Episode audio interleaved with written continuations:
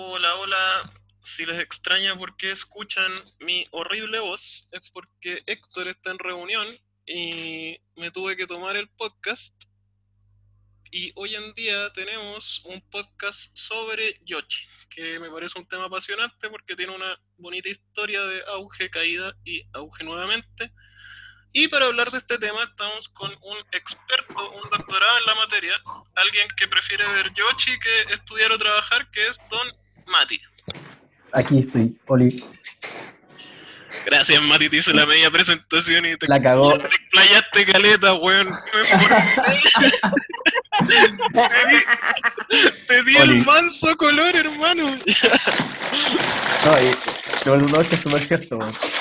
Que muchas veces, bueno, en su tiempo me desvelaba y dormía poco con tal de. Da- Veía los eventos a las 4 y después me ponía a. Me iba a clase a las 7 y veía el resto del evento en clase. Mira, yo lo había dicho irónicamente, ahora, ahora sé que es una realidad. Eh, bueno, para seguir, si escuchan ruido ambiente es porque la señorita Melo está cocinando, para que vean el sacrificio que es ser luchadora en Chile. Tía Melo, no sé si está escuchando y quiere saludar y presentarse. Sí, señor. Hola, ¿qué tal? Soy la chica de la poesía, más conocida como la tía Melo.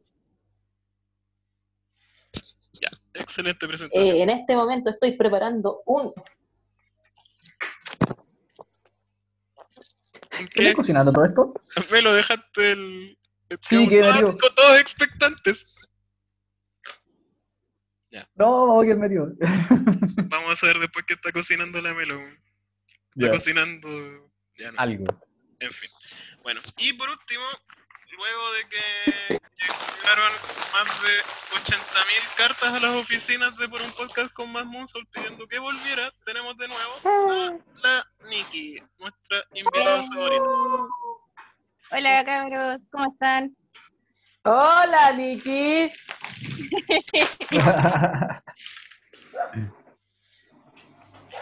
Ya.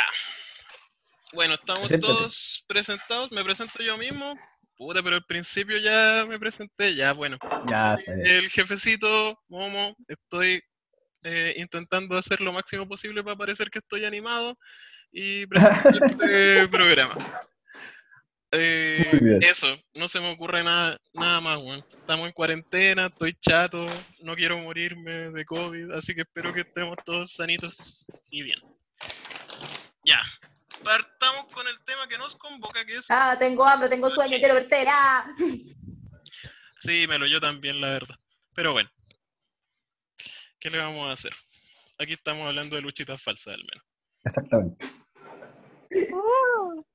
Viva. Eh, ya, pues, para partir, eh, hay que partir por el principio, como se dice, que es el origen y la historia del Yoshi, que según entiendo, el Mati va a profundizar más. El Yoshi, la lucha femenina japonesa, fue muy popular en Japón en los años 70, 80 y sobre todo en los 90, donde era tan grande, si es que no más grande que la lucha masculina, algo impensado en Occidente. Así que, Mati, no sé si nos puedes contar un poco, eh, Ya, a ver, sorprendernos con clase- tus conocimientos de esa época. Clase de historia rápida. Eh, los primeros datos de lucha femenina en Japón son de los años 30 en Hawái, pero muy, muy, pues, hay un par de diarios y cosas así. Como fundamento de lucha, vendría a ser que Mildred Burke, que vendría a ser como la gran luchadora femenina pre, pre-mula en, en Estados Unidos, se fue a defender su título y ella estaba casada con, con el promotor y se peleó con el promotor y dijo ya, me llevo el título y es wea mía. Y lo empezó a defender en Japón. Y en Japón se creó todo, creó escuela ya, en los 60. Y así se forma primero el, el Yoshi, muy similar a lo que vendría a la lucha libre femenina de Estados Unidos. No agarraría como, como su identidad propia hasta los 70, uno diría, cuando ocurre que se mezcla con el fenómeno, no sé si idol en sí, pero de música. Cuando aparece la, el Beauty Pair, que se llama, en los 70. Que es una pareja luchadora, Jackie Sato y alguien más que se me da el nombre en este momento, que vendrían a ser como las primeras superestrellas de Yoshi y que tenían la gracia de que además cantaban. Tenían su- sus canciones y eran canciones que eran número uno en Japón, eran estrellas de televisión.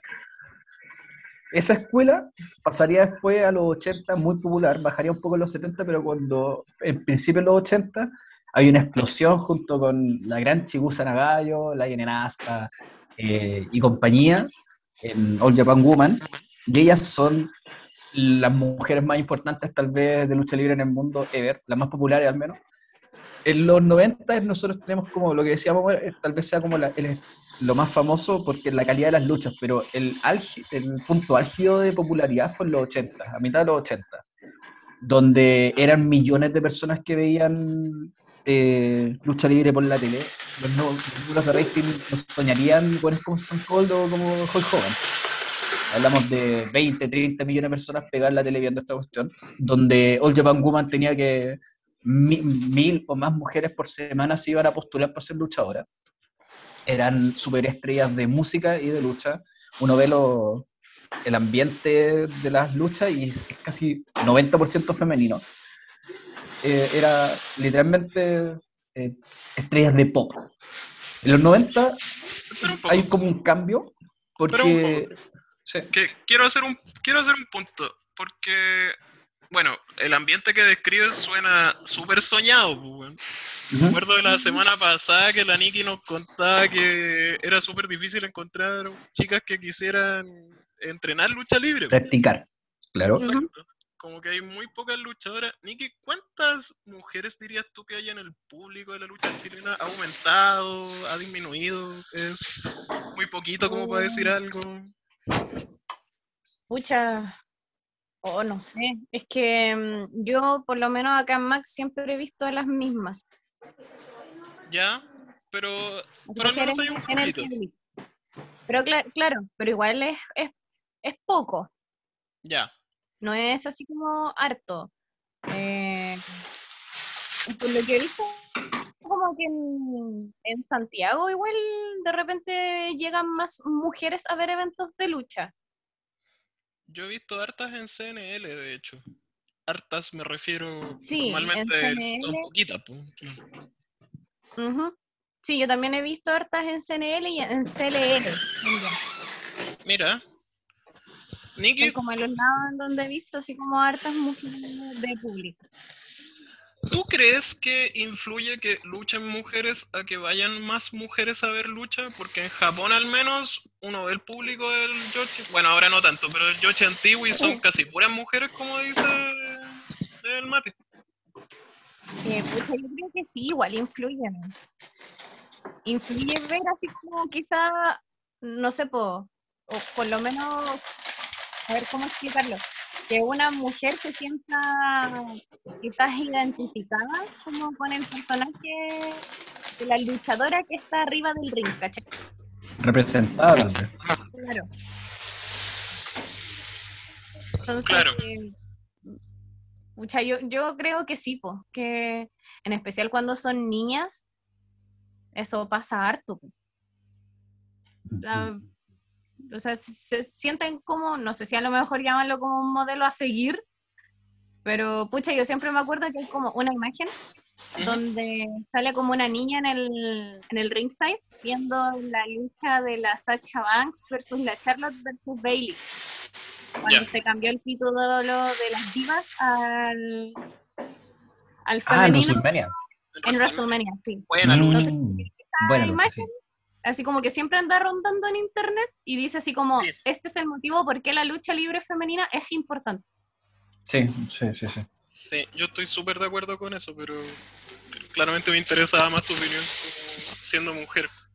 Que tú la otra vez igual nos contabas que tenías, te gustaba harto China, por ejemplo, qué sé yo. Claro. Eh, prosigue, Mati. Y ya, en los 90 hay un cambio porque los japoneses les dio por, con toda la idea del- de la lucha libre como un deporte real, se mezcló mucho con las primeras, con los fundamentos de la lucha libre, o sea, de la- del arte marcial, entonces empiezan a aparecer luchadoras de una onda distinta como sería Shinobu Kandori, como Akira Hokuto, como eh, Jota, que son, que tienen una base como, uno podría decir que son peleadoras más que luchadoras, ¿cachai? Menos espectáculo y más fundamento de lucha. Eso sí, uno tiene que saber que, al igual que en el puro resu, las luchadoras en Japón eh, tienen una base de, lucha real, onda de grappling, de, todo lo que sea eh, eh, de, de jiu-jitsu y cosas por el estilo. o son sonadas técnicamente, pero se va como para esa onda. Y algo que es muy distinto a lo que pasó en Estados Unidos es que lucha libre femenina estaba enfocada en mujeres. Estaba todo destinado a eso. ¿cachai? Entonces, por eso también había tanto, era tan, tan masivo en el público femenino, porque no era un producto donde eh, adaptado al hombre, sino que estaba 100% adaptado a la mujer. Como por Eh. ejemplo, en Estados Unidos estaba Glow, que ahora tiene una serie, todos lo conocen. Claro. Esa sería lucha femenina totalmente orientada a los hombres, pues, a un nivel absurdo, diría yo. O sea, Claro. si la actitud era machista, esa cuestión ya... Esa cuestión ya era. Sí, pues son puros estereotipos. Exactamente. En la serie está británica, por ejemplo, que era precisamente británica y era científica muy sofisticada. Eh, mi favorita de todos los tiempos, eh, eh, la madre beneficencia. que era yo, Miguel Watt, vivo del gobierno, yo. Es buena, Claro. Entonces, claro, Sí, Y como la- serie es buena. es, buena, entretenida. Ella la interpretó la Awesome Kong, po. Awesome Sí, po. Chavito Guerrero, Chavito la entrenará a, la- a las actrices. po. ¡Bu, Chavo Guerrero! ¡bu! Ah, Qué Lo único bacán, bueno que ha hecho esa rémora de Chavo Guerrero. es bacán Chavo Guerrero, weón. Otro luchador, que, otro luchador que W lo arruinó, pero hablemos de lucha femenina. em, quizás el problema fue que, al igual que en Japón, fue como una burbuja. Y cuando All Japan Woman empezó a quebrar, en realidad se fue a la quiebra, o empezó a tener problemas de plata, todos los típicos líos de Yakuza que tienen todas las agrupaciones en, en Japón, lo mismo del estilo que sea, Noah, FMW, y, y All Japan también tuvieron dramas por los Yakuza. Hay una caída importante y cuando y el estallido grande ocurre a principios de los 2000 cuando también New Japan se va a la cresta. Porque la lucha libre termina siendo sobrepasada por lo que sean las artes marciales mixtas. Claro. Y ahí es como la época oscura del Yoshi. Ahí ya que literalmente estaba en la muerte. Había una agrupación grande, que era Gaea, que es como la heredera de All Japan, la agrupación de la Chigusa Nagayo, Sí, Que buenísima rescata agrupación. tremenda. Sacó grandes luchadoras también, eh, como Meiko Satomura, por ejemplo. Eh, y rescata personajes como, no sé, como Yomoko Jota, como la Kira como Manami Toyota, ¿cachai? Como Ayakon, eh, que venía saliendo de Arsion, que era otra agrupación. Eh, pero el problema fue que el ambiente había cambiado mucho y había que adaptarse a los tiempos. Y ahí es cuando aparece esta idea más como de mezclarlo con las idols, que es una creación Mm, de Rocio Gawa. Rocio Gawa es el weón que, el, el dueño de Stardom, es el primero que mete la idea de, de esta cuestión de idols, ¿cachai? Entiendo. Eh, Mati, ahí- necesito que expliques un poco lo que son las idols y Stardom. Yo voy y vuelvo, así que tú tienes el control del podcast ahora. a ver. Ah, qué mío. El, quizás el Héctor estaría más- como más capacitado en hablar de idols, pero por lo que yo entiendo, el concepto de idol es algo muy único de Japón, que son las estrellas pop que aparte representan una cuestión como de pureza femenina muy a la japonesa. Eh, Exacto. Eso mismo es. es- Eso Es mismo eso. es. como la pureza femenina en formato, formato de estrella pop, es como lo que uno vendría a ver como la Britney Spears de la, del dis- o la, esta cuestión de la de Milovato y todas esas cabras de la época de Disney, Yep. eh, la Hannah Montana y cosas por el estilo. Entonces ah, tratan de mezclar eso para apelar a este público femenino, o sea, masculino, otaku.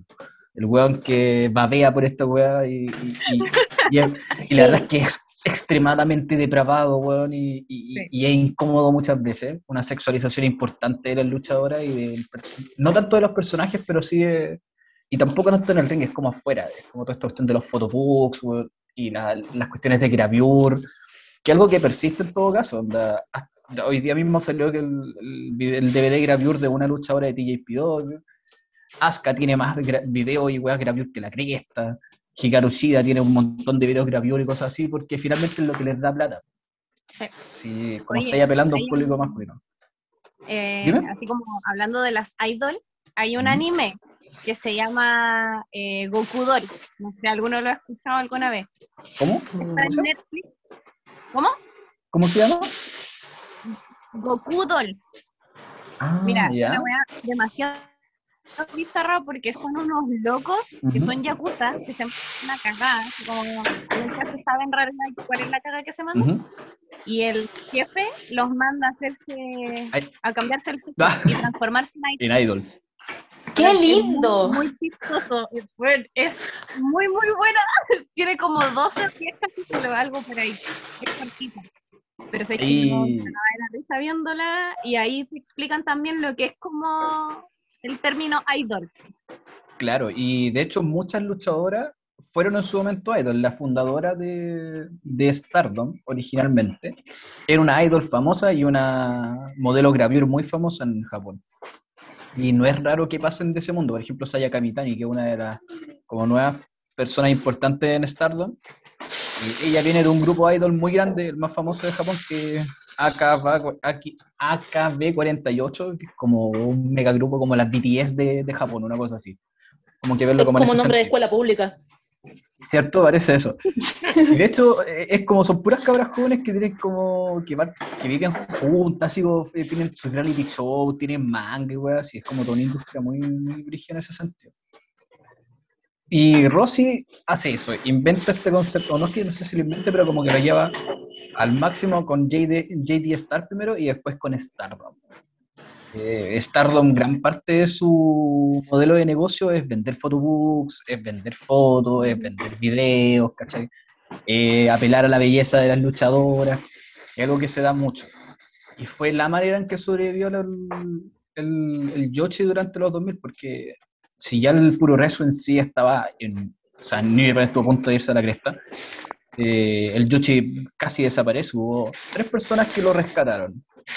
Eh, fue Asuka, o Kana, en ese tiempo, la gran, nuestra gran querida Asuka, eh, Nanae, Takahashi junto a, junto a Rossi, eh, y Meiko Satomura, y de tres formatos súper distintos. Eh, Asuka era más de show, se le sacaba la cresta obviamente, pero era muy buena para la para, parafernalia y de hecho no se llevaba bien con la gente más antigua. Decía que el Yoshi estaba estancado en modelos antiguos y, y de hecho hizo un- un- una carta donde se puteó con todo. Eh, Meiko vendría a ser como la, la escuela antigua y hay un documental súper bueno de, de ella entrenando donde le pone una patada voladora a una cabra que no hace bien una patada voladora y le rompe la nariz. La Vamos weá a es súper violenta, es súper fuerte. En, en ese documental hay una cabra que se, se escapa porque no aguanta más el doyo, vuelve por la vergüenza, le sacan la cresta y se escapa de nuevo. ¿Dónde está eso? Para verlo. En YouTube, en YouTube se llama Gaia Girls.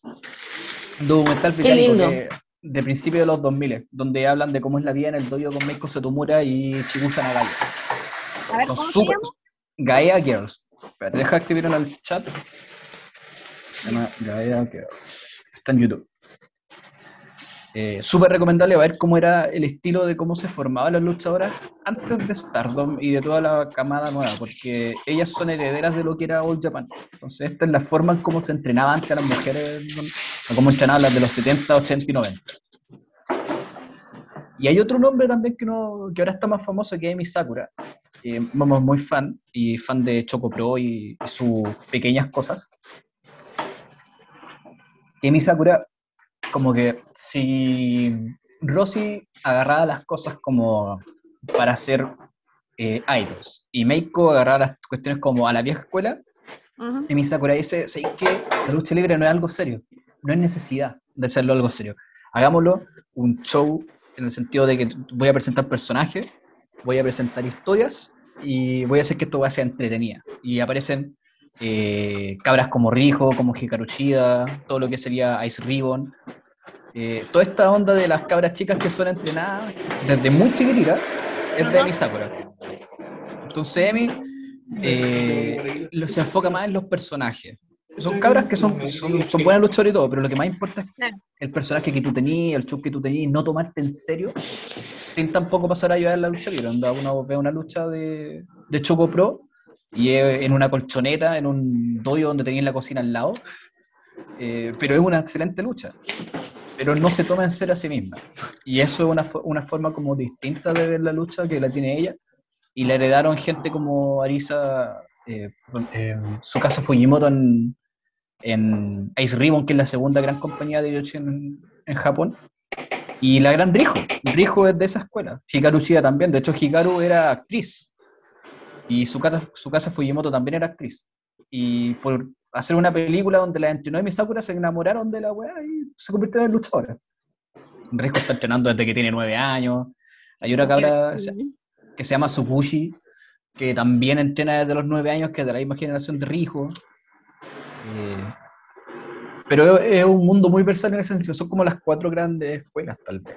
Podría decirlo. Como Meiko, la de, Ari, la de Nanae y Rosy, la de Asuka y la de la de Emi Sakura. Son las personas que mantuvieron vivo, porque y, apenas, en momentos muy malos no llevaban más de 100 personas, estaban en, en cuestiones muy chicas, hay muy, poca, hay muy pocos videos de esas luchas, es muy difícil encontrar cosas de, de esa época.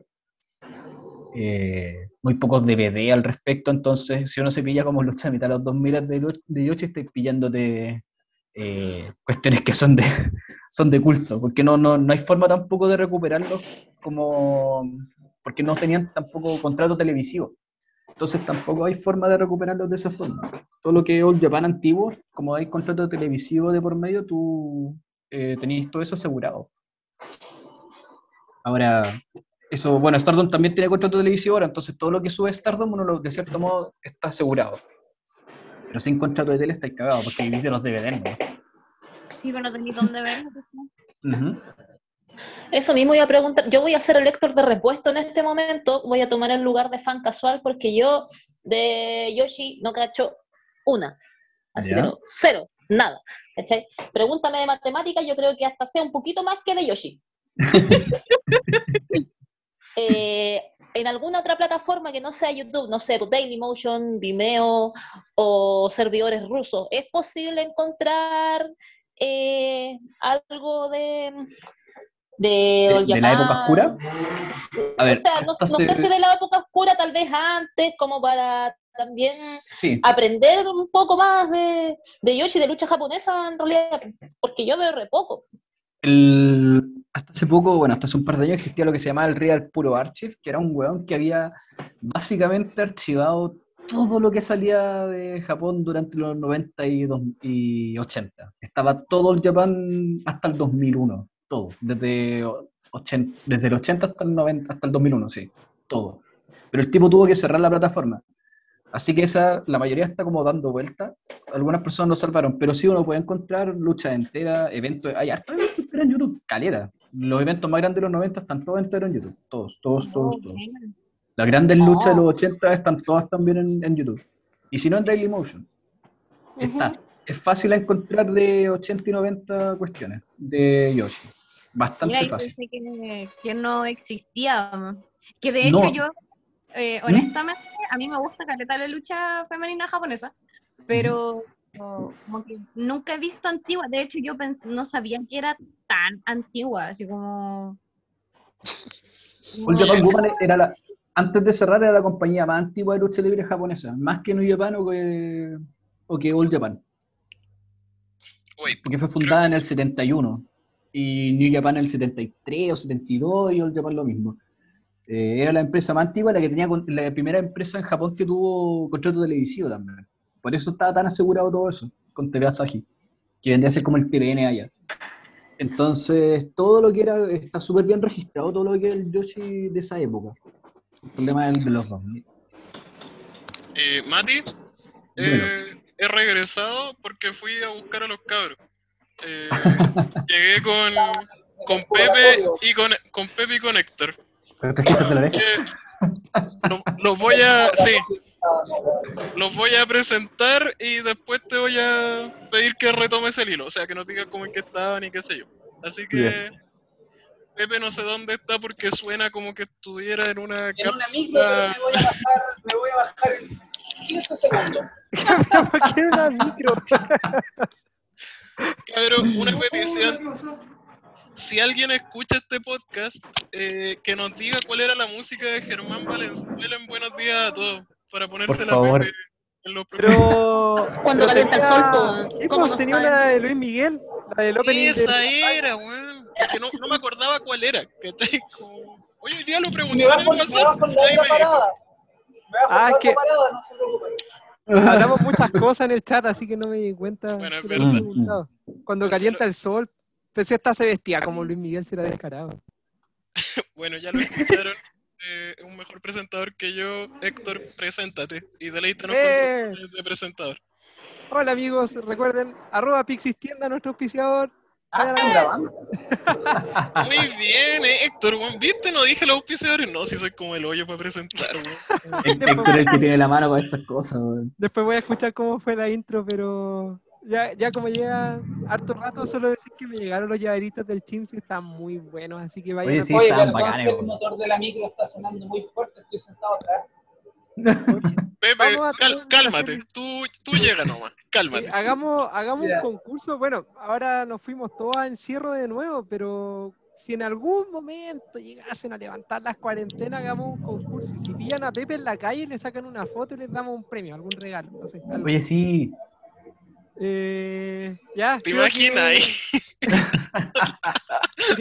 Subo una inspector- foto con Pepe en la calle. como el inspector incógnito, una cosa así. Claro. Oye, ya, Mati, eh, ¿en qué Sí, estaban perfecto. para retomar el A hilo? que el, que el Yoshi antiguo es súper fácil de encontrar, más que el de los 2000, está en, está en internet. Y que antes estaba mucho más fácil de acceder porque por el Real Puro Archive, que ese compadre había hecho la pega de Dios y había archivado todo el, Mi Ah, compadre. No, de los, de los 80 y 90. En Por, YouTube. por orden de semana incluso, porque era, la- era el programa de TV más, los de, más lo que serían ahora DVDs de los eventos grandes. Mira, una- un buen punto de partida para el que quiera meterse en el Yoshi antiguo es que busquen las luchas que Meltzer le dio 5 estrellas o cuatro y media para arriba, Mm, qué mm. sé yo, que esa lista está en todos lados. Y todas las de Yoshi eh, están en internet. La, sí, el, no- el 90% es súper fácil de encontrar. En esa Así época es. las, las estrellas eran importantes, no es como ahora que, que Ni Omega se tropieza y recibe 5 estrellas. po. De hecho. Y, y lo otro es que si es que en algún momento de las luchas que ven hay alguna luchadora que gustó, basta poner su nombre en YouTube o en algún otro navegador y van a encontrar, pero por seguro, al- alguna pelea. Ahí- la, la librería está dispersa, pero está. Así que Exacto. no debería costar tanto. Un buen punto de partida, de hecho, para meterse al Yoshi antiguo sería la primera lucha que femenina que Mercer le puso cinco estrellas fue una de eh, fue la Asuka versus Devil Masami, si mal no recuerdo. Eh, esa lucha, no, Yaguar Yokota contra contra Devil Masami. Y esa lucha es del 85. Es un excelente punto de partida porque porfa. Gracias. del- Gracias, tío. ¿Te El escucho? Sí, Bájate te la liebre, Pepe. No, ya me bajé me de la micro, estoy en la calle ahora de nuevo. Ay, Me encanta. y ese es un buen punto de partida porque está ahí en el punto más álgido del- de la lucha libre eh, femenina en Japón. Eh, ¿Cachai cuáles son las buenas? ¿Cachai cuáles son las malas? ¿Cachai el ambiente? Y de ahí vaya a empezar a notar que, no sé, pues siguiente personaje importante, Yabu Nakano, el 87. Claro. Del 87 al 93 tenéis, está lleno de luchas de Bull Nakano, son todas recomendables en la raja. Es Bull Nakano. Bueno, Eh. su feudo con Aja Kong, que Aja Kong ahora está súper popular porque ha aparecido en AEW, qué sé yo. Sí. Ese feudo es, pero filete, o sea, son puras luchas 50 mil billones de estrellas. así. Y una cosa que uno va a notar al tiro, especialmente en esas luchas antiguas, es que, bueno, yo noto dos, noté dos cosas. Primero, el ring es más duro que la mierda. El, el ring no cede nada cuando las cabras hacen un boom. Nada. Es como una tabla de fierro. Y lo otro es que se tienen cero misericordia, sacan la cresta. Y yo he visto luchas mil veces más violentas de esa época de Yoshi de lo que viene al Japan o lo que viene de New Japan. O sea, Ah, sí. esa, esa, cage, esa cage match entre Aya Kong y Bull Nakano es una película de terror. De verdad, una película, para la gente como que le tenga miedo a las cosas filosas, no se la recomiendo ver. Por ejemplo, Es no, terrible. Super 8. terrible esa lucha, pero es muy buena. Vale, gracias. Ahora que mencionaste eso, quería hacer un paralelo que no sé si lo mencionaron antes, eh, tratando de pasar de lado a las compras de, de Pepe. Eh, Me, me- ¡Ay, se me escuchó de nuevo! ¡Puta, perdón! No, Es que. Es que sabéis que, sabéis que al tiro vamos con, con Héctor, pero Pepe, para los que, bueno, si alguien ha escuchado todos los podcasts, sabrá ya que es luchador. Eh, Pepe está peleando una, fa- una false count anywhere. Todavía no termina. Constantemente. Estoy buscando a mi oponente todavía por todo Santiago. No lo encuentro el culiao. Es una lucha de DDT. Ya, Héctor, ahora sí, por favor.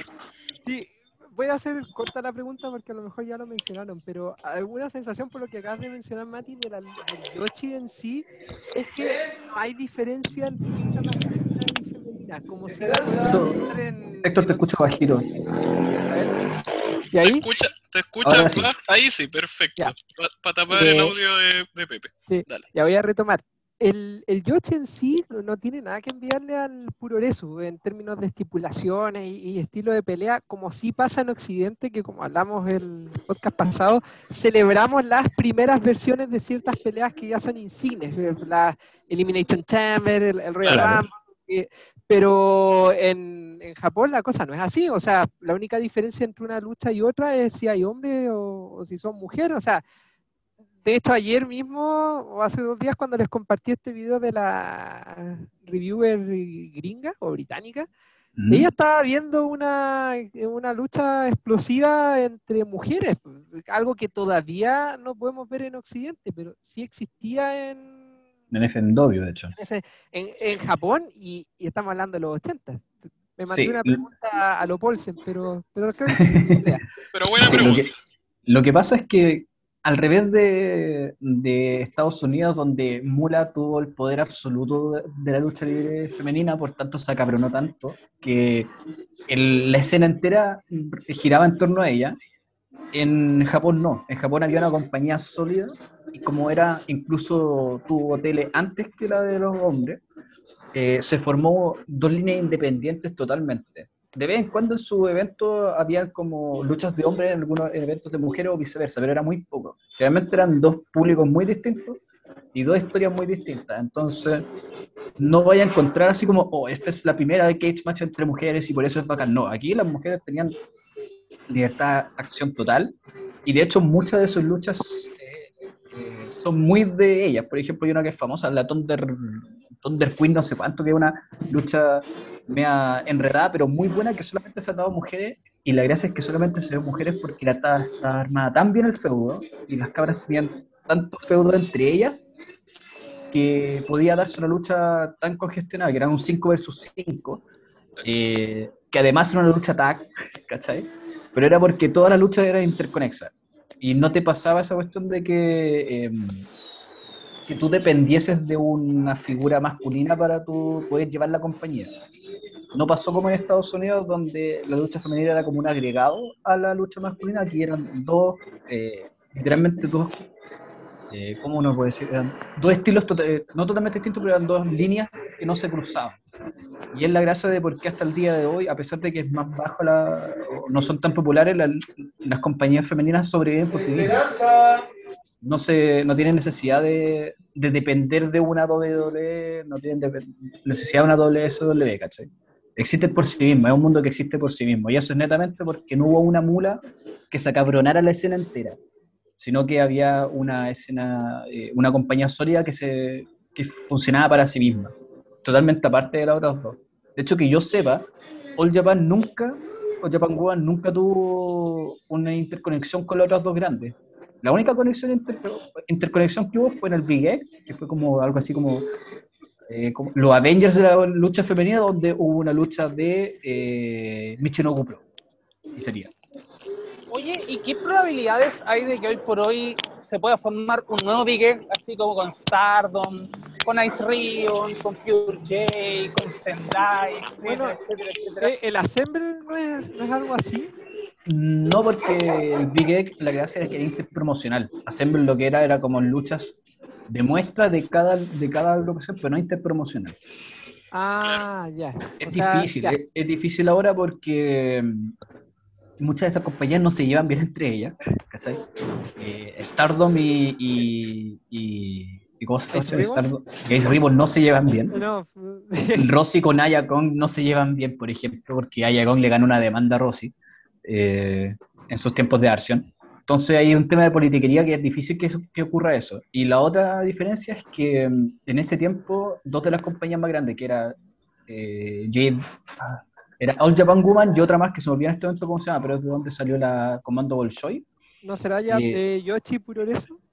Algo así, eh, JW, eh, JWP. Sí. Sí. Esa, eh, las dos tenían contrato televisivo. ¿cachai? Entonces tenían un, un alcance mucho mayor. Ahora solamente Stardom tiene una- un contrato, las demás no. Las demás funcionan como, como indies, básicamente. Muchas de ellas estables, súper estables, pero como indies finalmente. No tienen el, el- el alcance que tiene Stardom en este momento. Oye, Entonces es difícil porque a Stardom no le conviene que otras compañías suban, finalmente. Ah, De hecho, para hacer el enganche, porque justo te pusiste a hablar de esta Thunder Queen Battle, me puse a googlear al tiro y encontré una pelea que es entre marcas, que son justo las dos que mencionaste tú. Sí. Y probablemente esta sea la pelea que mencionabas, porque era una lucha de 4 contra 4. Ujú. Y por lo que entiendo, es como las luchas de Yu Yu Hakucho, como que tenías dos equipos, iban peleando uno contra uno y ahí se veía quién, quién terminaba Eran- ganando este. Cuatro, er, son cuatro luchas de cinco minutos y después una, se, se abre la cuestión. Sí, y esta pelea en sí está aquí catalogada como una de cinco estrellas, así que... Es- pero es, es espectacular, porque aparte eh, JWP nace de una forma de decirle a All Japan que no quiero que ustedes se acabronen la escena entera y son varias de cabras que están en All Japan que, que se fueron de ahí. Mm. Y que además Ah. quitó un veto, porque All Japan Woman tenía esta cuestión de que a los 25 tenías que retirarte. Mm. Ah, Y súper JWP no. a los 25. Sí. A los 25 tú te, te retiras. De hecho, el Big A es la primera lucha de Chibusa Nagaya en muchos años porque Chibusa cumplió los 25 tuvo que retirarse. ¿no? A los Era la orden 25, de- a los 25 salir de la U, weón. ¿Qué onda? estas cabras- en todo caso, estas cabras debutaban a los 25, 15 y 16, pues, weón. A los que se hacían 25 parir. empieza la carrera de un luchador, así ahora. Ahora, Claro. es entendible porque, por ejemplo, Akira Hondo, el, el, el 94 se había roto el cuello ya dos veces. Claro, el, el estilo de pelea daba que no Sí. pudiera seguir peleando más adelante. Por o eso, que sí, bolsa a esa edad. Sí, estaba ahí.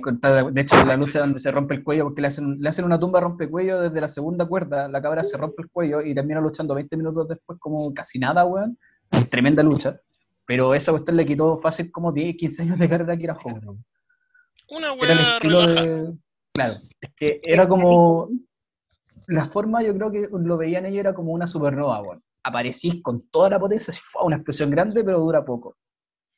Esa es la. Por eso, por ejemplo, la carrera de Nakano fue súper corta en ese sentido, y ya cuando llevaba como 3 o 4 años tenía que estar elevando a alguien como Ayakon. Oye, eh, quiero hacer valer mi posición de, de presentador por una noche. Bueno, una tarde, en verdad. Estamos grabando a las 6 de la tarde. ¿Se acuerdan que una vez grabamos como a las 10 de la mañana? ¿Qué tiempos aquí? Mm. Eh, quiero, ya que lo mencionaron harto, quiero pasar al Yoshi actual a Stardom, porque entiendo que no han hablado de Stardom así como no. eh, so- solo exclusivamente de Stardom. Quiero escuchar a la Nikki, porque la otra vez la Nikki nos contó que había visto hartas diferencias como desde su punto de vista de luchadora entre la lucha occidental y el Yoshi. Eh, ahora quiero escuchar tu opinión de fanática, porque yo he escuchado la opinión del Mati de Stardom en todos los capítulos del podcast. Entonces, ahora, Y todos los días le digo que vea Stardom. y además, claro, además lo tengo que leer todos los días por WhatsApp. Entonces ahora te, te quiero escuchar a ti como fanática, como qué te gustó, qué luchadores son las que te gustan más, como qué lucha dijiste, Por fin una opinión oh, distinta. la por cuestión la bacán. cresta, por fin. Sí, por favor, queremos que alguien hable de Stardom y que no sea el Mati. Así que, Nikki, adelante, por favor. A ver, eh, puta, a mí como fanática parece que lo había, había hablado así como de Stardom en el podcast anterior. A mí como fanática de la lucha me gusta mucho Stardom. Así para ver lucha, como para entretenerme, como para... Pa, puta. Ayer de hecho estaba con mi mamá, compramos sushi Y yo, como le había dicho a la Melo, porque la Melo me dijo así como, oye, no es que vamos a hablar de Yoshi, y yo dije, puta, no he visto, me faltan como seis eventos de Stardom de los últimos que no he visto, me voy a tratar de poner al día. Puse el PC en la tele y con mi mamá nos pusimos a ver Stardom. po. A mi mamá igual como que le gusta un poco la lucha, pero no cacha más allá, así como de lo normal.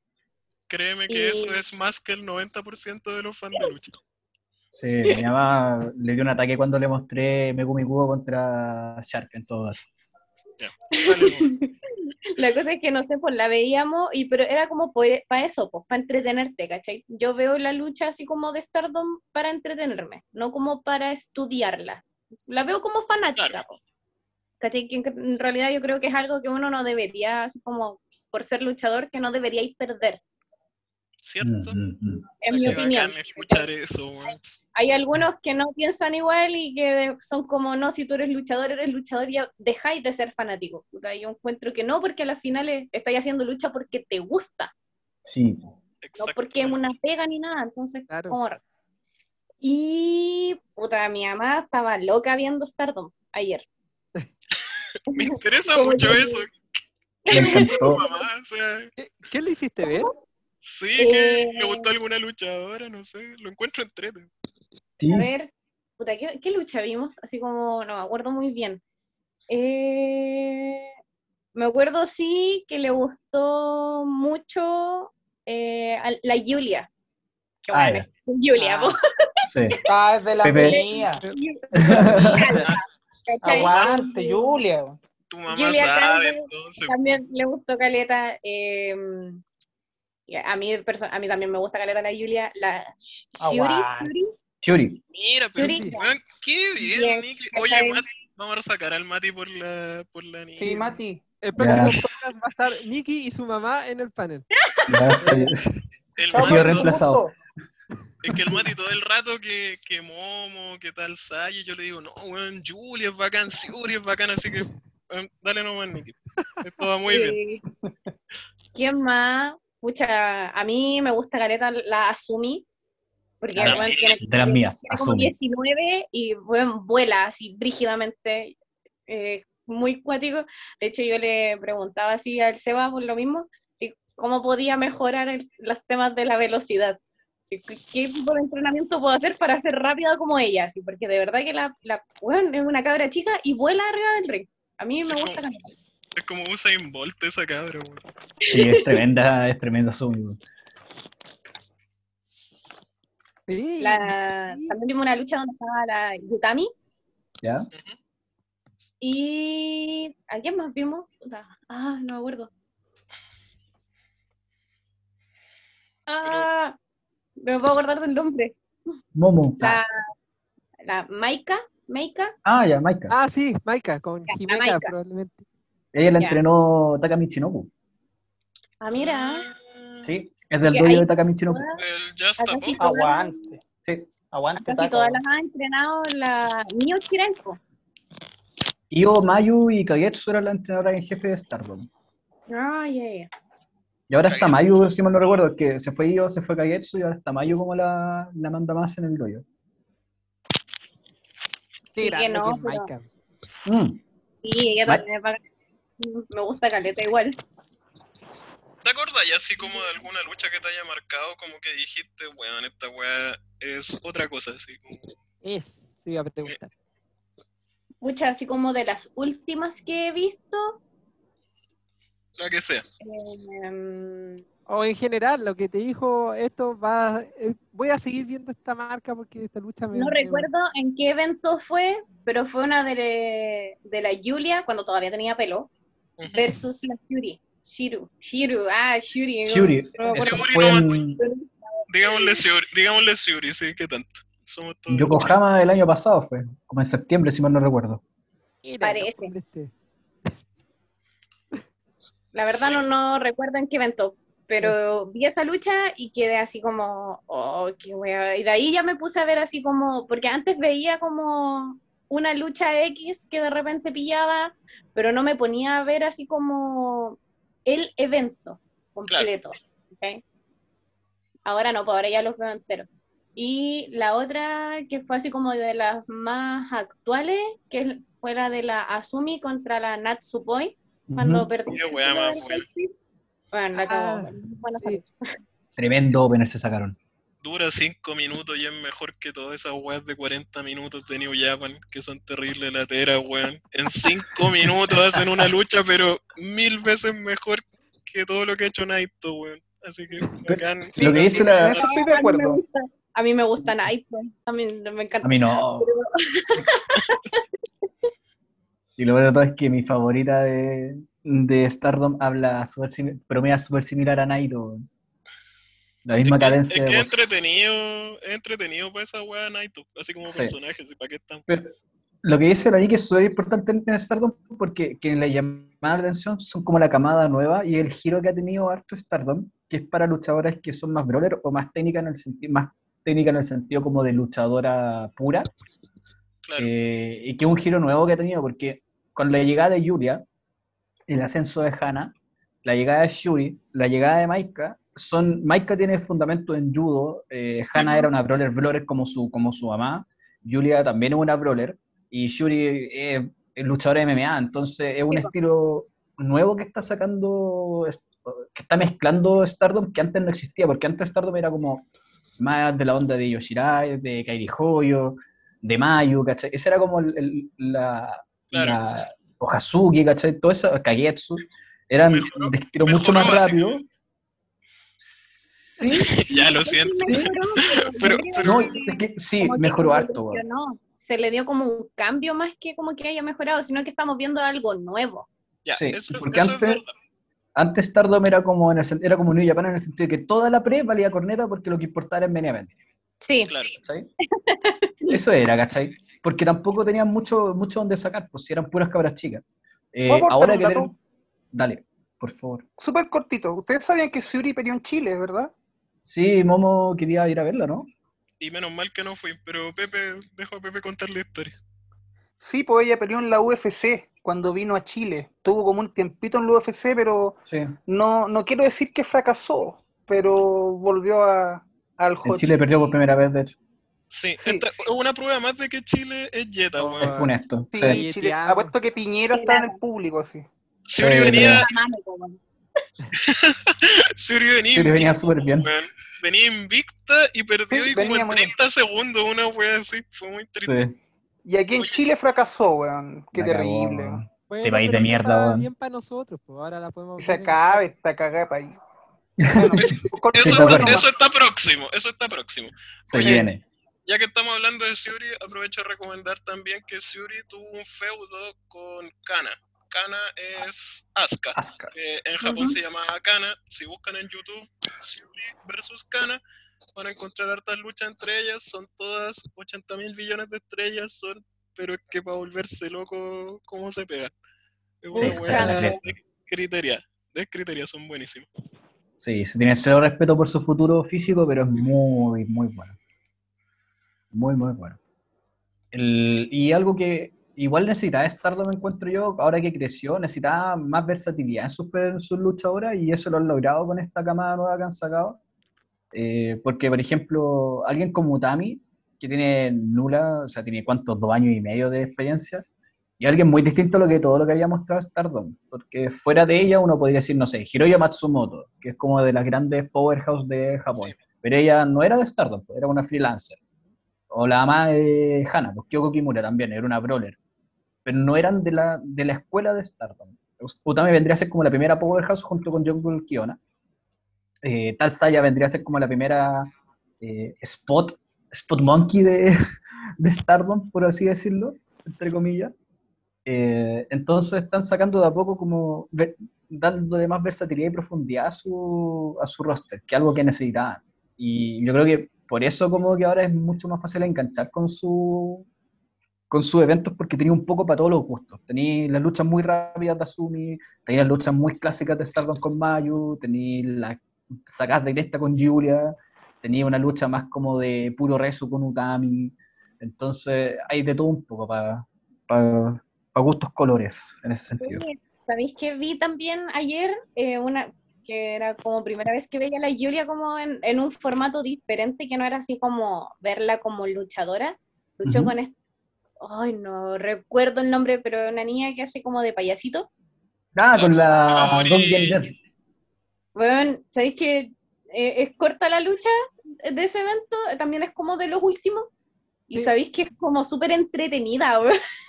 El spot donde la Goki le intenta agarrar el pelo y no puede porque está Sí, pelada, es muy chistoso. De hecho, creo que esa es la primera pelea post corte de pelo. si Sí, es la primera. Parece Y la que sí. Goki no entiende qué pasa, ¿por qué no hay pelo? Duda, A mí me dio mucha, mucha risa. ¿la payasita es Kaori Yoneyama? Exactamente, la gran que Kaori era, Yanayama. la que era de Yamasama. Ella tiene una lucha, se la aprovecho a recomendar a la Nikki ya que le gusta Asumi, ella tiene una lucha contra Asumi, pero como Kaori Yoneyama, no, no Sí. como payasito. Y Afuera de todo es- personaje. es- sí, es buenísima. Yo, yo diría que casi mejor que la con Natsupoi, que ya me gusta caleta. Wow, ya. Sí, Es Asumi- buena esa cabra. sí, Asumi dice, cabra, tiene como 40 años, no sé si... Bueno, que yo no voy para allá, weón, así que... Asumi dice, quiero luchar contra Kaori Yoneyama porque ella es como la, la fundadora del estilo High Speed. En JW, eh, ella era la ace, una de las ace de JWP, eh, junto con la Comando. Eh, y, y- y es como la fundadora de ese estilo súper rápido. Y Asumi dice, yo quiero luchar contra Kaori Yoneyama. Entonces, Kaori viene por el día a hacer Kaori de nuevo en, el, en Stardom. Ella tiene una lucha espectacular contra Emi Sakura, que es también por el- eh, una apuesta de, de cabellera contra Emi Sakura. Es terriblemente buena esa lucha. Es Totalmente recomendada. Muy buena esa lucha. No digan quién gana para poder verla y sorprenderme. por favor. Exactamente. es totalmente recomendable. Oye, a propósito de peleas de cabello, Nikki, ¿viste la pelea de Tam con Julia o no? Sí, sí la vi. ¿Y qué te pareció? Me gustó ¿Cuántas estrellas? Ah, De hecho, ah, no. Eh, no me gustan las clasificaciones con estrellas. Eh, porque creo que es como el gusto subjetivo igual. sí. ¿Cachai? Eh, a mí me gustó harto. Y eso que la TAM a mí no me gusta tanto. De hecho, Ah. no, no me gusta así como, no sé si será su ropa, pero como que no, no me gusta así como de repente como pega ciertos tipos de golpes, ¿cachai? Como que no, no sé, e- es- esa lucha yo admito que la vi eh, así como... eh, porque estaba Sin mucha fe. Claro, Ya. porque estaba ella y me impresionó harto y me gustó harto y me dio pena cuando le cortaban el pelo. Dame buena buena- luchadora idol, po. Es buena la parte final del corte de pelo, weón. Está, Sí, weón. está bien hecha. Sí. representa como el, eh, lo- como el, el Stardom clásico de la luchadora idol, porque ella era idol eh, y se mete a la lucha libre por eso. Eh, entonces, como que, de hecho, es su, como presentador oficial están, ¿cachai? Como de las figuras importantes como de marketing, cosas por el estilo, por lo mismo. De hecho, su, su grupito, los Cos- Cosmic Angels, son todas o Todos idols son así, pues, sí. o son modelos gravure o cosas por el estilo. La, la Mina y Unagi, las dos son modelos gravure también. Entonces, Sí. como ese estilo de, de luchadora, la Tam.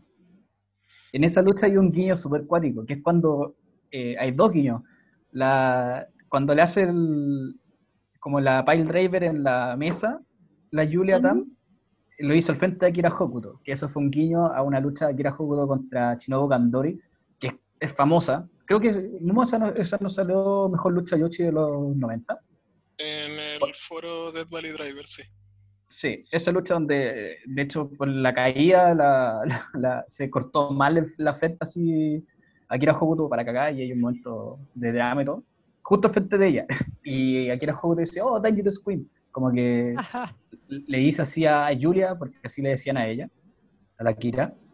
Y hay otro guiño que al final, cuando Tam dice que no puede cortarle el pelo, y yo le dice, ya, pues ven a cortarme el pelo, si ahí están las reglas, es un guiño a otra lucha muy famosa en los 90, que es de Manami Toyota contra Yamada, que era su compañera de tag, que también es por apuesta de cabello, y que también Manami Toyota se niega a cortarle el pelo porque no es capaz de hacerlo, y la mina se corta el pelo ella sola. Que también fue un- ¿Hablaron de, de Manami ya o no? No, no hemos hablado de la gran Manami Toyota, mejor luchadora de la historia. Pero ¿cómo? Si estamos hablando de Yoshi. Pensé que iban a partir con Manami Toyota. O Yo sea, pensé a- que ya habían hablado de Manami Toyota. O sea, No, es aún que no hablamos hablado de- como de la, de la historia, no hablamos como de Sí, lucha no hablamos de personajes como Ah, ah, ya. realmente. Ya. Eh, a ver, or- ordenemos esto. No sé si, ya lo siento, voy a hacer la pauta en vivo. Así es la televisión Muy en vivo para los que están escuchando. No sé si pasar a hablar de nuevo como de luchadoras Lee antiguas. Claro, como por si quieren hablar de Manami o de alguna otra luchadora antigua, o saltar como a otras agrupaciones de Yoshi actuales. Eh, Eh. Hablemos un poquito. Ya, quiero saber si Héctor y Pepe han visto ah, o pueden hablar algo de Manami Toyota, como para que. Puta, no quiero decir de nuevo como para que no hable el Mati, sino que me refiero como para que Para hablen que, no sea, ustedes. para que- para que no sea un monólogo mío. Ya, no, no pude, no pude encontrar un eufemismo, ya, No, está bien, está bien, está bien. Fallé. Eh, creo que le he visto, mira, no voy a decir que le he hecho un seguimiento a la carrera de ella, sino que su nombre trasciende. Así que por sí, sin haber reconocido alguna pelea, yo sé que ella es la brígida, eh, peso pesado, en el sentido de que es una luchadora icónica. Eh, Por todos lados, cada vez que alguien quiere recordar a una gran luchadora de Japón, aparece Manami Toyota por ahí. Creo haberle visto alguna vez una pelea con, con Aya Kong.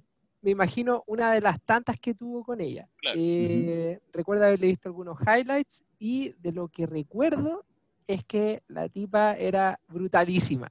Eso es lo que puedo recordar. Y es lo que me llamó la atención del Yoshi antiguo cuando empecé a ver algunos, porque se ve mucho la diferencia en el estilo. O sea, de verdad que la única diferencia que le veo al Puroriesu como al Strong Style, al menos hablando de Manami, es que es una mujer nomás la que está dando los, los putazos.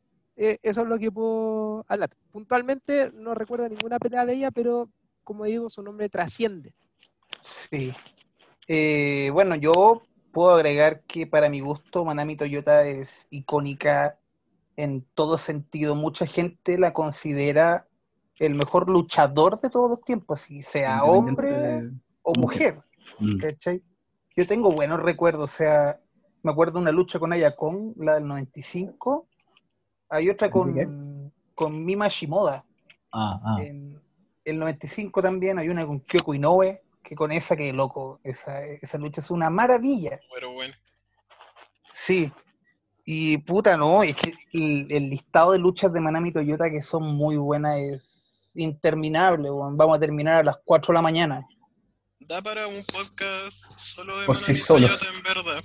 Eh, es, muy, es realmente muy buena. Eh, ya, no tengo cómo hacer el enlace, pero...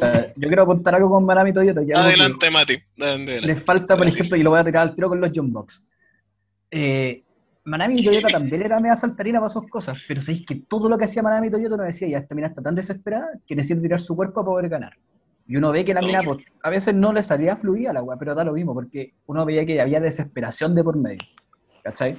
Sí, Intentaba como, era, si tú peleas contra alguien como Ayakong y pesáis la mitad de Ayakong, necesitáis tirar tu cuerpo como sea. Y la mina caía pesado, weón, hacía, era desesperación total, no salían bonitas las movidas, salían como algo que yo estoy intentando hacer para ganar, que es una weá que los box, por ejemplo, no tienen, que es muy fluido, Eso pero la verdad es que no siento que no me duele nada de lo que hace. Eso me encanta, ese punto de la lucha me encanta cuando el luchador hace la movida como para ganar en vez de, de para los aplausos. Esa weá me Claro. gusta mucho, weón. Porque Manami- no hacía esas movidas cuando luchaba contra alguien de soporte. ¿Cachai? Luchaba de una forma distinta. Eh, puta, encuentro que comparar a Manami, o sea, entiendo que la comparaste porque encontráis muy mal como los box hacen eso, ¿cachai? Comparar a Manami con los box es como comparar a, no sé, a Shingeki no Kyojin con los Teletubbies, una wea así. Es, es que, weón, es como la mejor luchadora del mundo. Los box cuando caen es como, menos mal que no corre viento y no, no se los llevaron mientras caían, po, weón. Claro. Manami como que usaba su cuerpo como arma, como que se tiraba como un misil, así era. Es de Con verdad. cero respeto por sí misma. verla, sí. Eh, no, re- realmente esa época era bien increíble. Ahora, eh, en la época actual, más allá de Stardom, hay otras agrupaciones que creo yo tienen más escuela más similar, de hecho, al, al Yoshi antiguo que hemos hablado. No digo que sea mejor o peor, pero se nota que está más inspirado en esa época como de oro. Eh, porque Stardom tiene una estructura como que, como ustedes dijeron, gracias a las nuevas luchadoras, como que está variando un poco, pero es una estructura más bien plana. No es que lo haga que eso sea malo, pero pocas veces han salido como a, a la violencia y a otras cosas. De hecho, por lo mismo esas luchas las solemos recordar harto. Claro. Eh, tampoco hay luchas que sean como tan técnicas muy largas. Ahora sí, con Siuri y con otras luchadoras, y hay un poco más de hard hitting también. Eh, a ver, hay hartas empresas de Yoshi, la verdad. Hay demasiadas, de hecho. Eh, cada una tiene, me gusta eso, que cada una tiene como su identidad, su estilo particular. Y me gustaría hablar de dos aquí, en cualquier orden, porque yo sé que son las que más hemos visto.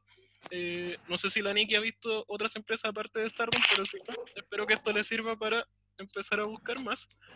Eh, yo creo que las que más cachamos son Pure J y Choco Pro, o al menos las que siento que más amerita hablar aquí, porque no son tan conocidas y son muy buenas, weón. Y merecen serlo, que es lo más importante. Exactamente. Nikki, ¿has visto Choco Pro alguna vez? No, ¿Te suena? creo que no. Ya. Mira. Ah, mira, estoy buscando y creo que vi una vez así como una lucha, pero de esas así como que solo te aparecen Perfecto. como de la nada. Eh, creo que sí he visto. ¿Hubo algo que te llamara la atención? Porque tiene una característica muy particular esa empresa, es que no sé si segura. recuerdas. No hay. Ya, sí. sí Lucha en la, gusta. en una colchoneta. En la colchoneta. Sí, Luchan sí, en sí, una lo cacho. Me acuerdo que colchoneta. el chulo, de hecho, me mandaba luchas así. Son espectaculares. Eh, Sí, yo también quedaba así como, "Mm, pero ¿cómo? ¿Y las cuerdas? Y si quiero hacer algo desde arriba, no sé. Es para la Desde la ventana tenéis que hacerlo. es para la cagada. Luchan en una colchoneta en un dojo, no hay cuerdas, lo que siento yo que obliga a los luchadores a ser mejores de lo que ya son. Luchadores y luchadoras, digo, porque hay han habido hartas luchas mixtas. Eh, y eso siento que hace que la lucha sea muy buena. Y además usan el entorno, como dice el Mati, saltan de las ventanas, puta, han usado como una polea que tienen. Han, hay una lucha de. Contra la pared. eso, usan la pared, eh, las weas que usan para entrenar, la cocina, los baños. Hay una false count anywhere que salen a la calle y tratan de encender una moto. Es, pero- es- de verdad es una agrupación, pero increíble. Es, sí, de hecho, la lucha esa, la false count anywhere, es de la Río Mizunami. Mizunami contra Maizuru, ¿no? O contra, Exact- exactamente. Sí. contra Maizuru. que salen, a la- salen hasta la calle, en la calle llegan como unas cabras a sacar fotos, weón, es pero increíble la weá, de verdad, es una locura. Eh, es muy buena Chocopro. De cabros los dejo el que quiera hablar de. Yo, yo quería hacerles una pregunta, ya que ustedes siguen Chocopro desde antes. Eh, porque entiendo que es una marca que viene o está bajo el paraguas de Gato Move. Entonces, estoy confundido, porque la verdad que escucho, a lo mejor es porque vi- viene de cerca la recomendación, pero a ustedes les escucho hablar más de Chocopro que de Gato Move. Entonces, no sé qué es Gato Move y no sé cómo deriva en armar Chocopros y tener este estilo de lucha como tipo bodega donde es casi puro, puro pura lucha ras del suelo y como las cosas que explicó Momo. Ya, a ver. Eh, Gato Move era más una agrupación al estilo. A ver, ¿cómo lo puedo decir? Eh, PWG, en el sentido de que eran luchas que tú querías ver en un entorno distinto. No había mayor historia. A veces habían historias, por ejemplo, porque luchaba Rijo contra Emi Sakura y era maestra contra aprendiz. Pero no había una mayor, mayor que eso. En cambio, Choco Pro es un, es un programa de YouTube por temporadas. Entonces hay un arco de desarrollo, o sea, un arco de principio, desarrollo y final. Esa es la diferencia. Cuando M Sakura cacha que no pueden volver al formato antiguo, ella dice, ya, bueno, voy a hacer un programa de televisión, básicamente. Y eso es Chocopro. Chocopro agarra lo que tenían en el momento y arman historias en la temporada que se van después pasando a la segunda, tercera, cuarta temporada, ¿cachai? Esa es la cuestión, algo así como una mezcla entre la W y Lucha Underground, una cosa así. Pero, pero eh, las dos marcas van en paralelo. eh, Gato Move es la agrupación en sí, ¿ya? pero el programa que están haciendo ahora se llama Choco Pro. Esa es la diferencia. Es como Choco Pro de Gato Move, una cosa así. Ah, pero el mismo roster, la misma Sí. gente, todo igual. Básicamente el mismo roster. Eh, Ya. el roster es chiquitito desde siempre de Gato Move, eh, más que, porque más que nada usan freelancer y cosas así. Entonces, Emi entrena a ciertas personas y esos son como el roster fijo que vendría a ser Junamon, eh, la Meizuga y un par de cabras más, ¿cachai? Ya. La Lulu Pencil y cosas por el estilo. Esas son sus luchadoras bases de Gato Move. Ah, Y con esa gente, más algunos freelancers, y armó lo que sería Choco Pro, que es el programa eh, de la semana y que son varias luchas a la semana. Va como una temporada y van armando arcos, ¿cachai? El primer arco era cómo Yunamon no podía ganar y se convierte en heel, ¿cachai? Quería sí o sí chocolate ganarlo al final, weón. Después vendría el arco de Meisuruga que quería ser sí o sí campeona. Eh, y ahora que el Meisuruga está picada porque no va a ser la no va a ser el main event de, de Choco Pro 100 y está súper amurrada y todo el tema. a todo esto sí, se viene Choco Pro 100 mañana, hoy día en la noche. Eh, debería ser mañana en la madrugada, ¿o no? Así que ma- mañana 10 de la mañana. Sí. Mañana 10 de la Eh, mañana, el día 1, porque también. Sí, también que es porque le, le, Emi Sakura en ese sentido es súper inteligente y le gusta pues, como, al igual que la gente de DDT, le gusta como agarrar para el hueveo o de cierto modo como tomar referencias de otras luchas. Entonces, como WrestleMania va a ser de dos días, Choco Pro 100 va a ser de dos días. Claro. Ya, aquí está, Por tengo eso. la fecha. 26. Ah, mañana. Mañana, 10 de la noche, el día 1 del Choco Pro 100. Exacto. Y el sábado 27 a las 10 de la noche también el día 2 de Choco Pro 100. En realidad debería ser el 101, pero bueno, no, no vamos a entrar en Claro, de es como, ¿Diez es, de es la como noche de WrestleMania. dónde? ¿10 de la noche de dónde? De acá, de en Chile. Ah, yo pensé que era en la mañana. No, no, el 10 de la mañana allá. Muy bien, Qué entonces voy a poder verlo. Sí, así que eso, ojalá el, el podcast salga antes para que la gente se dé por enterar y se meta a ver, porque de hecho, haciendo el gancho, aquí Gracias por la la en la, la noche 1 va a pelear Kaori Yoneyama con Yuna Mizumori por el, entiendo que es por el título que tiene ella de Pure J. que Ahí hagamos el, el enganche con Qué bien, Héctor, weón. Es buen versado en estas cosas. ¿eh? Espectacular. En, en ese sentido me llama la atención, de hecho me parece natural, porque de lo que he visto de, de Pure J, que es una asociación, bueno, de partida está nuestra compatriota Akari, la campeona del Pop Championship actual, ya tuvo su primera defensa, ahí está, le fue bien. Momento Chilevisión Noticias. Y- Eh, Aguanta, Iron Maiden. Cari. Aguanta, Cari. Fernando Agustín Tapia. Y bueno, Kaori Yoneyama también tiene un, un título de Pure J, voy a averiguar mientras tanto cuál es, y lo va a defender mañana. Y creo, ahí con ustedes que a lo mejor han visto más luchas todavía de, de Pure J, creo que en sí, dejando de lado el tema de las cuerdas, el estilo de lucha es bien parecido entre las dos marcas. No sé si ustedes le ven alguna diferencia. Es minimalista, encuentro yo, el estilo de Paul J. Sí. A Es me más gusta lucha. más, de hecho. Sí, es más lucha, lucha como lucha libre clásica. Es menos, menos personajes, menos show, menos parafernalia y es agarrar dos personas, meterlas al ring y que luchen y que se vea quién es la mejor. Es más purista. Exactamente. Exactamente. Eso es pero J. ¿Ah? Sí, no. Iba a decir que, que es purista, pero tiene harto humor. No es Sí. latero, ¿cachai? Es purista, anda de pocas llaves, de pocas maniobras, y con eso hacen grandes luchas. Y, pero además es divertido. Hay personajes derechamente de humor, pero en general es, entretenido el show. La, co- la comando viene de la escuela de los 90, pero de JWP. Y JWP tenía tus personas súper serias, pero también tenía estos personajes como de hueveo. Entonces, eh, hace lo más posible con la menor cantidad de recursos, porque es una agrupación Eso. chica. ¿Cachai? Eh, y la gracia es que, yo creo que la gracia de Pure J es que cuando uno quiere pasar como, queréis ver lucha libre, sin calentarte el mate, veis Pure J. Como esa es la idea. Mira, a los que les gusta, ponte tú, yo sé que a Pepe le gusta caleta la NWA. Yo creo Mm, que es lo más, lo, lo más parecido como en Yoshi, me refiero a onda la pega dentro del ring, es lo más parecido posible, onda muchas, no sé, roll-up, casitas y que son súper importantes y que. Marvelous también vendría a ser algo así. Sí, también, también, toda la razón. Es Son como dos- Sí, son dos agrupaciones en ese sentido que vienen de una escuela similar finalmente, porque Marvelous es la, la agrupación de Chibusa Nagayo, eh, vendría a ser como la heredera de Gaia, pero yo creo que Chibusa se dio cuenta de que su forma de entrenar ya no estaba a los tiempos, que es lo que hablé al principio de, de ese documental de Gaia Gears, donde se ve que Meiko básicamente se pitea a una de las entrenadas. Ya, Chibusa ya no es tan, no es tan psicópata para entrenar gente. Eh, pero sigue teniendo esta idea de que la lucha libre primero y por sobre todo tiene que estar bien hecha, tiene que tener sentido en todo y tiene que ser fundamentalmente buena. Entonces todas las cabras de Marvelous, a pesar de que tengan, sean fetos de 18 años, son todas fundamentalmente excelentes en el ring. Y también Vale. muy minimalista. Esta cabra chica. sentido.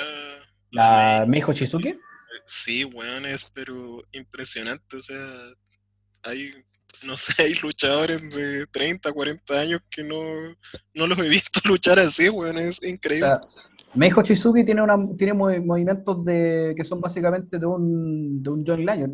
Ella usa roll-ups de muchas formas distintas, drop kicks y cangrejitos y slams. Las cuatro guas más básicas que puedes tener tú como luchador es lo que usa ella. Y con eso basta y sobra porque son las cuatro herramientas básicas que toda persona en Marvelous tiene que manejar al, al 100%. ¿Cachai? Entonces, la idea de, de Marvelous, al igual que Blue Jay, es como, eh, como eh, ¿cómo podríamos decirlo? Como filtrar todo y lo más puro de la lucha libre lo mostráis. Por eso son igual agrupaciones más chicas, en ese sentido. Tienen buenas secuencias de transición pero- entre la- las tomas de árbitro, las Mm, mm. coberturas, de, es bien entretenido y es súper ágil. Las peleas que tienen son súper ágiles. Ninguna se demora mucho, Mm. son peleas cortas en general. Esa es como la principal diferencia, sorry Héctor, con las agrupaciones grandes. Como que difícil que en Pure J veáis un pill driver en una mesa como en Stardom, ¿cachai? O veáis una Claro. maniobra aérea muy espectacular, pero como que, no sé, por las tomas de árbitro, las coberturas son muy bacanes. Así como de verdad mucho, como que onda, van a contar tres, se sacude y la que estaba cubriendo al tiro le toma el hombro y la vuelve a poner en el piso, como no, quédate ahí, cuenta de nuevo. Como que esas cuestiones son son como la diferencia. Como una es más efectista y en esta como que esos Claro. detalles son mucho más bacanes. Uno no va a ver épicas en esas agrupaciones, Claro. pero vaya a ver lucha libre bien hecha, fundamentalmente bien hecha. Hoy yo quería decirles que no sé si es por la hora o qué, pero mis neuronas acaban de conectar con la conversación que llevamos. Y no es que les decía que en, en Chocopro, Kaori Yoneyama va a defender el título de Pure J. Y hace como 20 minutos atrás estábamos hablando de ella, pero en los roles que tiene en Stardom, no, no había caído en cuenta que es la misma persona. Sí. Solo que esta vez es la luchadora, es como la persona en sí, la que tiene el campeonato de Pure J y los personajes de Stardom son como La payasita, la personaje, claro. La, paya- claro, la payasita y yo la conocí con Dead Yamasan, de que era bueno ese personaje. Era Así bueno Tokyo Cyber Squad. Así que si alguien quiere verla eh, auténticamente como luchadora, puede aprovechar de ver el evento de, de Chocopro donde va a defender, aquí encontré el nombre del título, era el Open, el Open Weight de Pure J. Otra cosa buena que tiene Choco Pro es que tiene comentarios en inglés. Y Mm. lo otro es que da la sensación de que estáis viéndolo tú ahí mismo, porque lo graban con una cámara de iPhone y lo pasan tan bien que uno como que se le pega esas cuestiones, como que estuviera, estuviera en el evento con tus amigos viendo lucha libre. Es muy agradable esa sensación. A Nos mí, la algo- verdad, Dale, Mati. dilo. No, Es que nos falta algo importantísimo, weón. Al final ¿Qué de todos los shows de Choco Pro, hacen un torneo de cachipún. Eso Y le da más es- cercanía todavía. y es Y como el una, y es una, y es una wave, eso. Y el que gana el torneo de cachipún se gana un chocolate. Y lo mejor es que esa weá la usan para las historias, pues, ¿cachai? Hay cabras que se pican, eh, una luchadora y una mon de repente se robaba el chocolate y eso hacía que fuera ruda, ¿cachai? Ese fue porque ella siempre perdía el cachipún y se aburrió eso y se en un capítulo se robó el chocolate y por eso terminó siendo la mala de la temporada. Claro. y es, y es Toma, bacán, buen chocolate. claro. Y es bacán porque sin saber nada de japonés es una wea súper fácil de, de seguir. Ujú.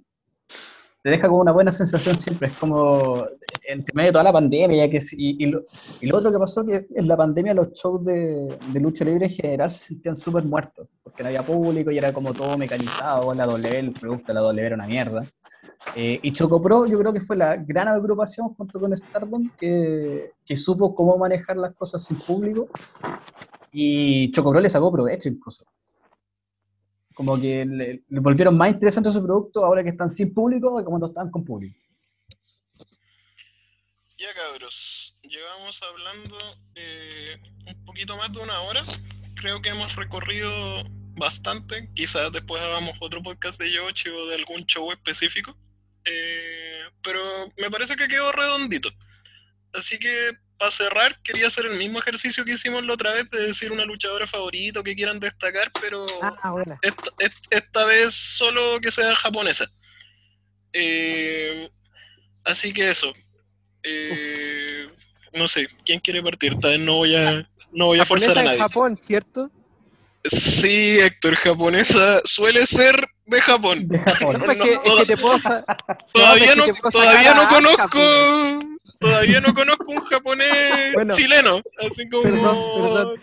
Me, o me este weón refería, nació, nació en Chillán, Japón. No, aún no pasa. perdón, me refería a ejerciendo lucha en Japón porque te puedo mencionar a Asuka, po. Y Ah, pero igual ya- vale.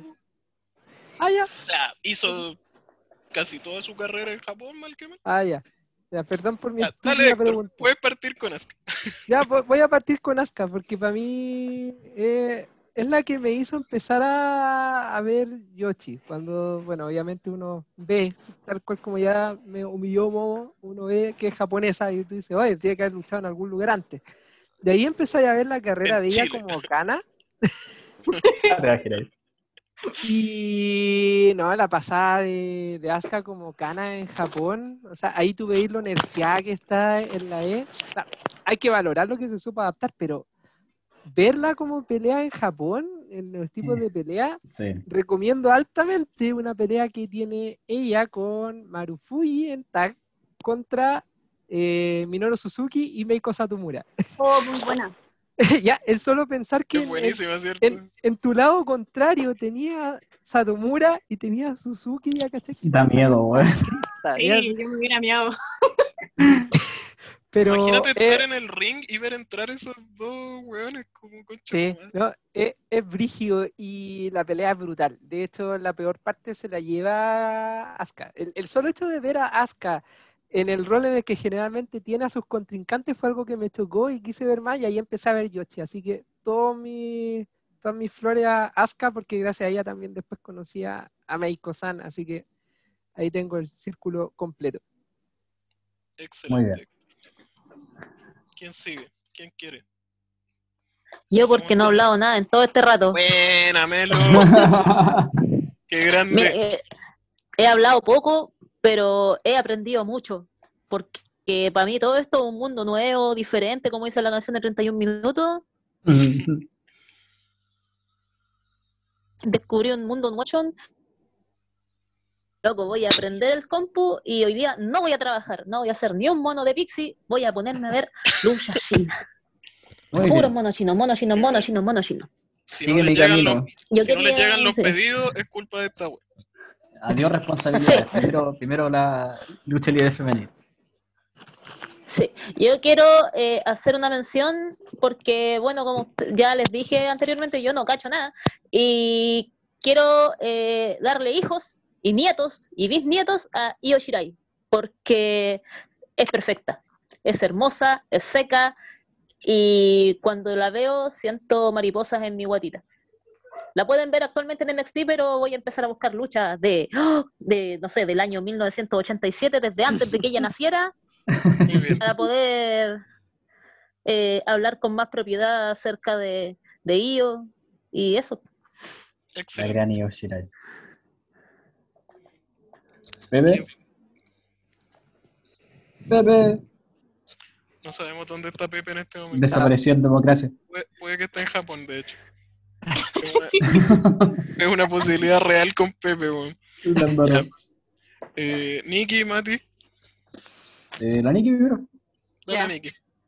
Eh, Pucha, oye, es que ay, son tantas.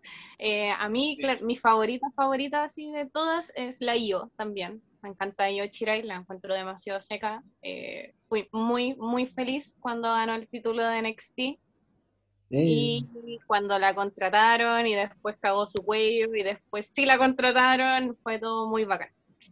Y es que ya como que he dicho todas las que me gustan, por la Shu- Shuri, ah, su nombre de mierda.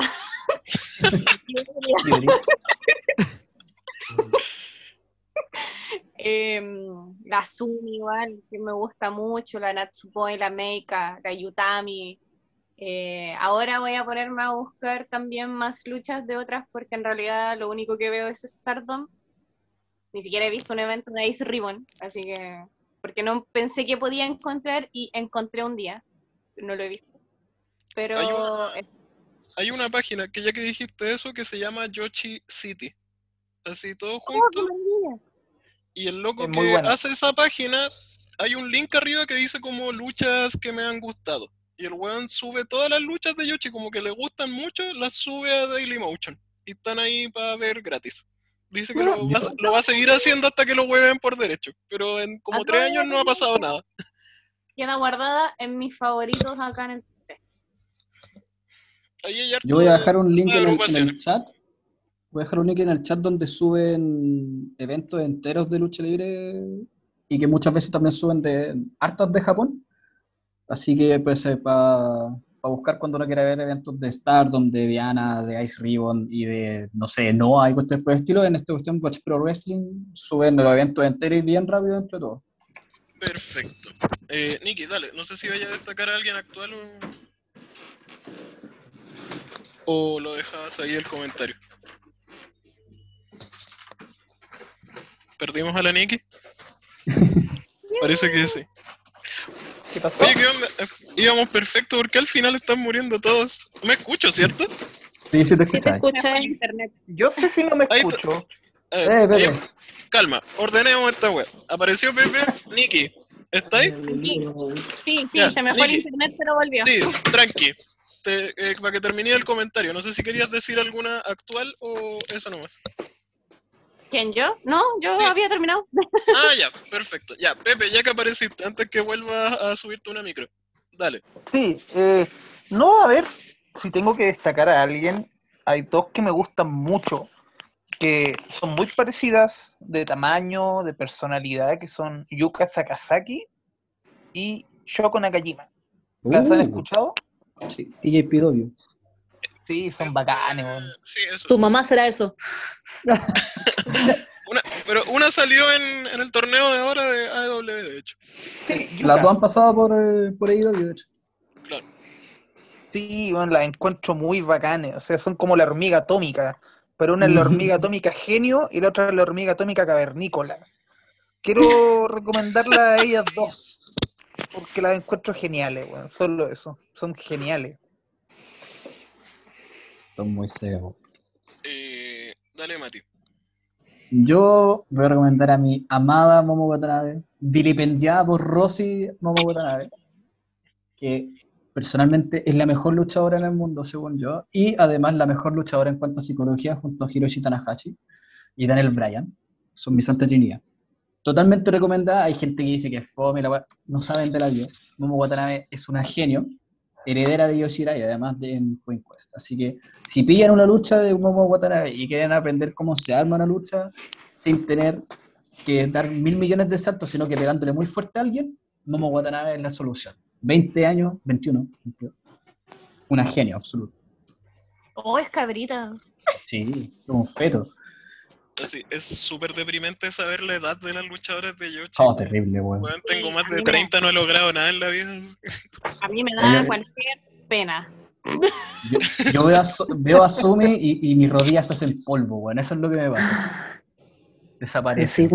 Cuando dijeron que Rijo había empezado a entrenar a los nueve años, Cabo ya tiene 21, 22 y es como. oh, oh, ¿Qué he hecho con mi imagínate, nosotros empezamos ¿Qué he hecho a entrenar, ya, empe- ya a los 17, nosotros en ASL no dejamos entrenar a nadie antes de los 18 porque no podemos hacernos responsables, ¿cachai? Lógico. Claro. Pero imagínate a los nueve años, o sea, la, la cultura que, que hay allá en la lucha japonesa, eh, ya sea masculina o femenina, tiene que ser una disciplina eh, eh, súper rígida, pues, ¿cachai? Y aparte que, eh, o sea, todo ultra brígido, trígido, po, porque más encima que no te entrenan así como con amor, comprensión y ternura, No. ¿cachai? Para no nada. te tienen ni una compasión, pues, ¿cachai? Así como Rijo, nueve años, ¿cachai? Ya, Rijo, partiste a hacer las mil caídas de la muerte. No, pero señor, da, da a caer. Y pobrecita, pues. Sí, pues. Nanay. Sí, o- Okada a los 16 se fue de Japón a la vida a, a entrenar en Torrio- con el último dragón, pues bueno, a México. A los 16. Claro. A los cacha, pues, weón, yo a los 16, no sé, si me hubiese tenido que ir a estudiar a otro país, habría estado pero cagado de miedo, así como- Yo estaba tomando en las tardes de los 16. Ese era mi- Ella anda tomando en el bajo ahí cerca del río. Yo, cre- yo creo que habría muerto en otro país si me dejaban así dos semanas. Me, me habría perdido, habría llegado, no sé, weón, a una tribu rara, me habrían sacrificado. Algo habría pasado. Oye, pasa lo mismo. Es exactamente lo mismo. Cero habilidad de supervivencia. Ya, eh, me falta a mí destacar a alguien. Como siempre me gusta, me, me gusta destacar a alguien no tan mainstream. Y quiero destacar a, a Comando Bolchoy. Command Bolchoy. Uh, porque cuando se habla de las grandes luchadoras de Yoshi de los 90, siempre se habla de todas las estrellas de All Japan Wrestling, que, o sea, Japan Women, que las hemos mencionado harto y me encantan, como Ayakong, Megumi Kudo, qué sé yo. Pero Command Bolchoy fue la gran luchadora de la otra agrupación, de eh, JWP, que no es tan Mm. conocida. Y ella siguió así consistentemente hasta nuestros días, se retiró hace poquito. Eh, ahora en Pure J. Y es una tremenda luchadora y que marcó diferencia, pues ha sido un estilo mucho más técnico, bueno, como lo que hablábamos de antes de Pure J, como más fijado en los pequeños detalles, qué sé yo. Y creo que está subvalorado lo buena que era como luchadora y su aporte al, al Yoshi actual. Todas las agrupaciones chicas yo creo que le deben un poco a ella como inspiración. Así que esa es la luchadora que destaco. Ya pues, creo la que ídola de Akari. La ídola de Akari, además. Eh, que no es menor, es muy bueno el rol que tiene Akari en Pure J. No nos cansamos de decirlo porque de verdad es una más en la agrupación, no es como que sea que se note que viene de afuera, que viene de otra escuela, no, está totalmente integrada. Ya, eh, hemos terminado, visiten Pixis tienda, por favor. Denme Eh, dinero, o sea, denle dinero a los pixies, por favor. Exactamente. Eh, si quieren que la Melo siga apareciendo en este podcast y no tenga que estar 24/7 haciendo pixies, por favor, cómprenle. Eh, por favor, métanse a Segunda Cuerda, busquen en Facebook Segunda Cuerda, van a encontrar mi página con los reviews y van a encontrar un hermoso grupo de Facebook donde comentamos lucha libre son todos muy amables. Y de verdad hay un buen ambiente para comentar eh, lucha libre, creo yo.